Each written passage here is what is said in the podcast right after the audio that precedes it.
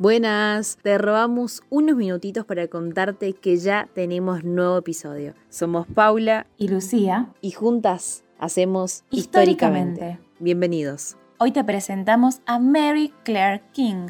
Ella nació el 27 de febrero del 46 y actualmente tiene 75 años. Es genetista y docente en la Universidad de Washington.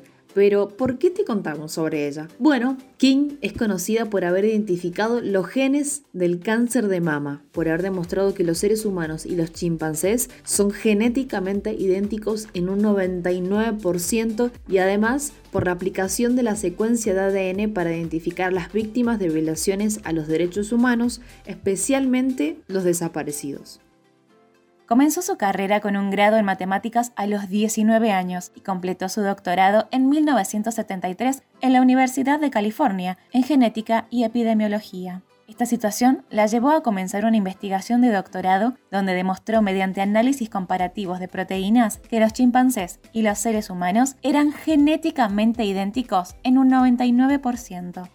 Su mejor amiga de la infancia murió de cáncer cuando ella tenía 15 años. Este hecho la conmovió, pero también la impulsó en sus futuras investigaciones para poder frenar esta enfermedad. Luego de muchos años de trabajo, en 1990 Mary Claire demostró que un solo gen, localizado en el cromosoma 17, conocido como cáncer de mama 1 o breast cancer 1, podía sufrir diversas mutuaciones que estaban implicados en algunos tipos de cáncer, especialmente el de mama y el de ovario. Vale recordar que todas las personas poseen este gen, pero solo cuando ésta sufre mutuaciones es cuando ya se implica en la generación de un tipo de cáncer.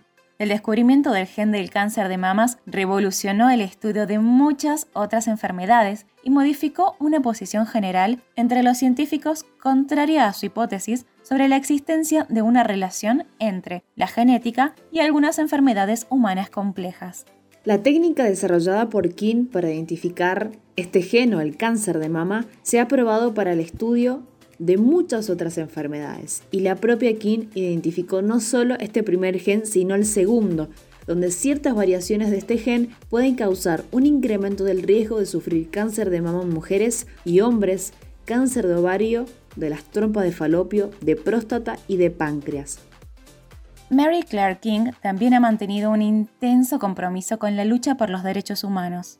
En 1984 aplicó por primera vez sus conocimientos genéticos a este tipo de trabajo humanitario al comenzar a colaborar con las abuelas de Plaza de Mayo en Argentina, utilizando genética dental para identificar desaparecidos. Este método permitió la identificación de más de 114 niños apropiados durante la dictadura entre 1976 y 1983. El compromiso con los derechos humanos de Kim no solo se limitó a su trabajo en Argentina, participó también con otras organizaciones como Médicos por los Derechos Humanos y Amnistía Internacional, ayudando a identificar muchísimas personas en más de siete países diferentes. Por nombrar un ejemplo, sus técnicas fueron utilizadas para identificar a más de 750 niños y adultos masacrados en la población de El Mesote, en El Salvador.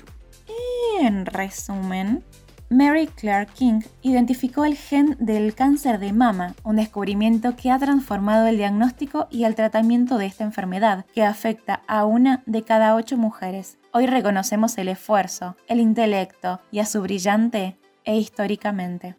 Eso fue todo amigos, gracias por tu tiempo.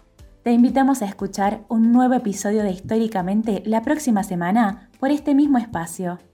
Hasta la próxima.